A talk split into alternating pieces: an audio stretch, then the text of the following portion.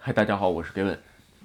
呃，日本啊，今天全国好像感染只有两百多人啊，因为人数太少，有的时候我也就不再特意的去看这个数字了，是吧？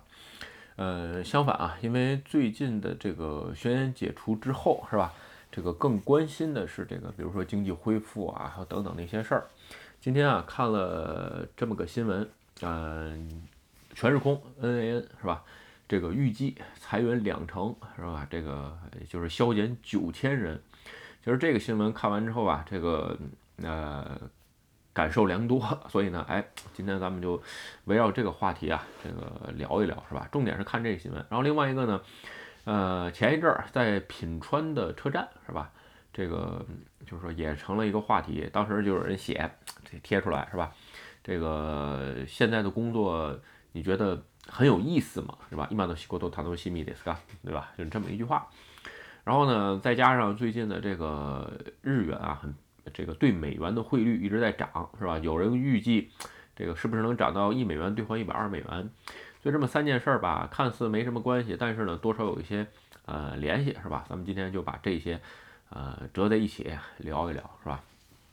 咱们先说第一件事儿啊，这个全日空裁员的这个事儿。其实啊，去年在这个简单点说吧，这个去年在这个新冠病毒这么厉害的时候，是吧？这个全日空都没裁员，为什么在这个宣言解除之后，哎，突然裁员了？哎，这而且裁员人数很多啊，两成的社员减少，是吧？大概九千人，其实蛮多的啊。有人说这是就是看不明白，这不都要恢复了吗？是吧？这不是已经要恢复这个？嗯，旅游啊，等等等等，你怎么又裁员呢？是吧？简单点说吧，这个事儿是这样，就是说，嗯，我只能这就是说，这只是说一个呃大企业吧，作为社会的这个一些呃怎么说呢，手段也好啊，或者是给自己的一个立个牌坊也好。先说啊，为什么在新冠？先说这些人哪来的？因为啊，奥运会之前，全日空认为啊，这个奥运会。呃，来之后啊，这个整个的航空会很忙，包括游客啊等等，地上的地勤啊等等对应，就是这批人啊，就是人手不够，所以呢，很简单，哎，在这个四年当中，一共多招了两万人。本来全日空是没有，就是说如果没有奥运会，他不会招那么多人，每年几千就这个一两千就了不地了，四年大概也就是招个八九千的样子。但是我记得啊，好像是四年招了两万多人，为了应对奥运会。其实所以说吧，而且他们预计的是奥运会之后这个需求会持续增长，所以呢，哎，招了那么多人，没想到这个奥运会没开成，是吧？这个呃也不是说没开成，奥运会是开成了，国门没开成，是吧？这个哎，很多人进不来，所以这飞机呢就基本上停飞了。嗯，在疫情期间，你要是一下裁员，作为这种。嗯，代表性企业，日本的代表性企业，你一下裁九千人，这还不给政府面子了是吧？怎么办？找相关的这些企业是吧？联系出项。什么叫出向？咱在别的视频中聊过是吧？就是嗯嗯，全日空给发工资，你去别的地方上班，就是简单点说，不能让你该拿钱是吧？另外呢，在社内这个应征，就是说我现在哎招人，招这个休假的人，无薪休假是吧？不给钱，休个两三年。这么回事儿，所以呢，当时就有很多人这个应征了出向，然后呢，再加上这个无薪休假等等这些人。其实吧，我看这个新闻跟以前这新闻关联吧，我个人认为，哎，这回这九千人基本上大部分就是这些出向的人。本身你原来说明你很闲，你不是重要的人，所以人才放你走。你要是那技术骨干，不见得放。我只能那么说啊，这单位领导也不是傻子，是吧？然后呢，另外一个，为什么新冠？病毒期间他能挺过去，换句话说，呃，有什么雇佣补偿金啊？各个政府在撒钱是吧？现在宣言解除了，延长也解除了，等等都解除了，这个就是补偿金没有了，所以企业一下扛不住了，所以呢，释放到社会上面来，基本上就是这么操作是吧？然后呢？咱们刚才啊，这个还聊了，还说了两个新闻。为什么说这个事儿呢？咱们先说这个元，这个日元一直走低的事儿啊。最近有人问我，哎呀，这个国内的资产啊，或者是这个房产，包括现金，是不是怼回日本来做啊什么的？我只能说啊，呃，如果只站在汇率的角度来说，那这是个好时机。什么时候下一次是不是还能涨到这个时候不好说。但是如果单纯说日元的购买力的情况下，其实你怼回来也没有什么太大的区别。为什么呢？简单点说，咱们别的地儿聊过啊，你只要对对比这个汉堡包就知道了，是吧？这个巨无霸，嗯，你看它的钱多少？日本的巨无霸就相当于美国的呃百分之六十的价格，对吧？所以购买力限制在这儿。其实说啊，呃，日本二零一零年之前啊，一直都是贸易，对吧？出口立国，但是二零零九年的时候。有一阵儿是一美元换七十多，好像是这个日元，在那一个瞬间点加速了各个日本企业到海外去建厂的这个风潮。以前也有啊，但是不会像这么彻底。然后呢，再加上另外一个就是决算的时候，日本的这个决算，日本的这个证券法也好，还有决算这个问题啊，其实问题很大。昭和年间留下来的东西，因为自己开公司嘛，包括嗯还做一些投资，你会发现日本的这些。金融证券的这些法律，那都是昭和年间，几十年没改过，已经跟不上现在的潮流了。所以呢，它有一个连结决算的这么一个事儿，是吧？这个媒体报出来的这个连结决算啊，就是报喜不报忧。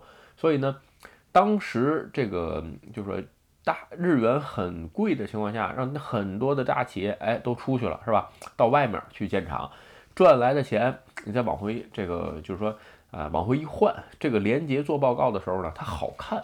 这个实其实实话，其实说实话，这叫粉饰，粉饰太平，就是粉饰这个决算报告书啊，看起来很好看，其实完全不是那么回事儿，是吧？另外一个，当时最严重的情况下到什么情况？呃，很多企业在海外生产的东西运过来，是吧？到日本国内贴个签儿，他说这是日本国产的，国产企业产的，所以到最后，当然这是有法律限制，慢慢有改变，是吧？但是呢，哎，很难很难，就是说。呃，完全杜绝。现在造成一个什么情况？就现在这个时间点，又一次日元便宜了，这个东西很尴尬，你知道吧？就是说，嗯，黑田是吧？当时他就是说要把这个日元，呃，跟美元的兑换率再降下来，是吧？想让这些大企业回来，但是没想到，呃，没回来，是吧？这个人都不回来。换句话说，这个工厂什么的，那不是一朝一夕的事儿，是吧？你这个国家的金融政策。到现在三天两头变，一会儿高一会儿低，谁也不可能那么简简单单。你说二零一零年到现在也就是十几年，是吧？哪个工厂盖完了之后不得工作个几十年？远远没有你想的那么简单。所以现在造成了一个结果，是吧？哎，这个日元又便日元又便宜回来了，所以呢这些企业更不回来。为什么？呃，那我就分开结算，是吧？这个外边的企业，外边这个。日子公司单独结算一下，这边日本的母公司再单独结算一下，这种呢，哎，也可以算起来，算完之后再相杀，因为这个其实在各个企业之间可以调控的，咱们不聊这么细啊，就是说还是在决算报告书上来啊，挺好看。另外一个，本来让日元便宜之后，想让更多的企业回来，增加日本国内的雇佣，是吧？其实最后造成的结果发现，哎，这些企业没回来。所以呢，没有这么多职位，没有这么多工作岗位，怎么办？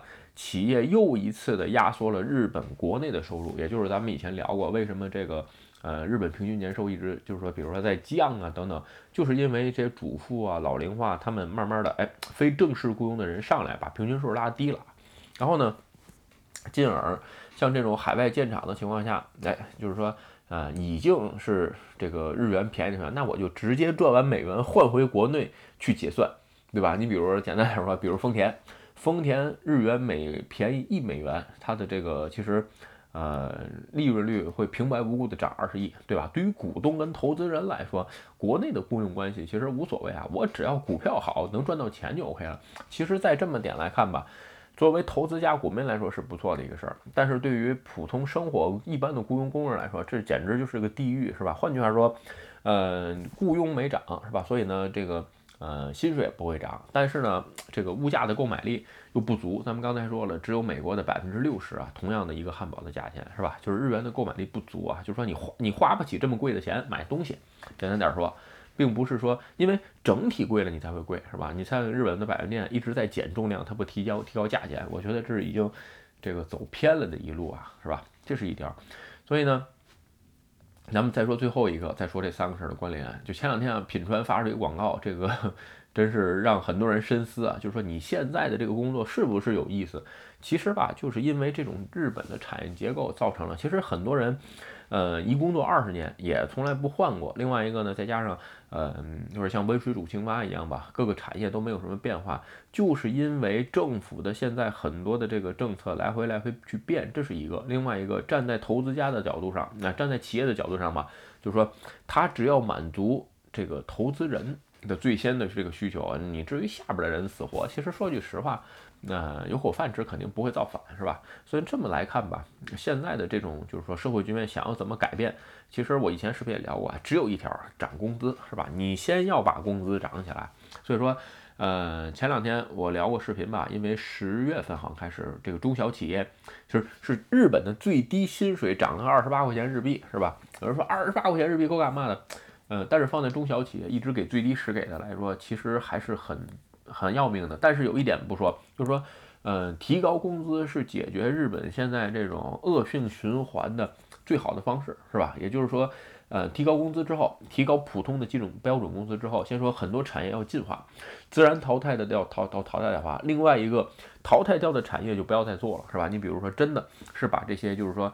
呃，企业完全放弃掉。你比如日本的白色家电，对吧？这个白色家电，你再怎么做，你能干得过韩国或者是中国吗？对吧？因为这个科技门槛很低，所以你只能去做一些更高端的东西。比如这次在熊本跟这个，嗯，这个这个台积电合建的这个芯片厂，对吧？这一些东西是没有人能代替你的。另外一个，你比如说一些化工啊、纤维啊。包括一些这个材料啊、钢板啊，就这些啊，就说有更高科技附加价值的东西，你再去做。有人说啊，那产业转型哪那么好转呢？对吧？嗨，人类的进程啊，总在往前走，对吧？从当初的工业革命一直到后来现在的科技革命，等等等等，这么多年一直在改变，对吧？之所以这次拿这三个新闻聊出来啊，最后总稍微总结一下啊，先说，凡是有公司在应急，就是招募，是吧？这个什么转职啊，或者是什么，比如提前退休。或者说是，嗯，出项啊等等这些事儿，看似好，你有可能觉得，哎，我为公司排忧解难。其实千万别这么想，资本家就是资本家，他永远站在投资人最大或者是股东利益最大的角度上去想，对吧？所以这种情况下，当初那些人，我个人认为，嗯，想多了，是吧？其实第二个就是还是那句话，你比如说咱日本日元便宜了，其实真正放到。呃，就是普通百姓生活当中的这个实惠其实非常非常少。相反，很多日用品，因为日本啊，它就是说现在的出口量远远没有以前这么大，所以呢，呃，真正你在日用品很多进口的时候，造成你的生活会非常非常的拮据。就比如说日本现在没已经远远没有当初这些工厂了，全部都出去了，对吧？最后呢，就是说关于这个工作是不是有有意思？其实你看前面这种大环境造成了你一般人的工作不可能太有意思，对吧？而且你的工资都定死了，二十几年、十几年一直干这么一个玩意儿，所以呢，真正要改变这种局面，只有一个方式，是吧？这个涨工资。涨工资呢，不光是老板的事儿，个人也得有要求。我要涨工资，对吧？但是咱们说有一点啊，这个你想涨工资不是白要出来的，不是一拍脑门儿，明儿我要涨，是吧？这不行，你得告诉人家你为什么给你涨，你涨给你涨工资能给企业带来什么，能给公司带来什么？其实这是最关键的事情，是吧？OK，今天啊，这个一会儿晚上还有直播，不聊太多。今天正好看的新闻比较杂，也就没准备一个，咱们就摞一块儿一块儿聊，好吧？今天视频啊，就跟各位聊到这儿。如果你觉得我的视频有意思或者对你有帮助，请你帮我点赞或者分享，也欢迎加入盖位的会员频道，对我的频道多多支持。嗯，拜拜。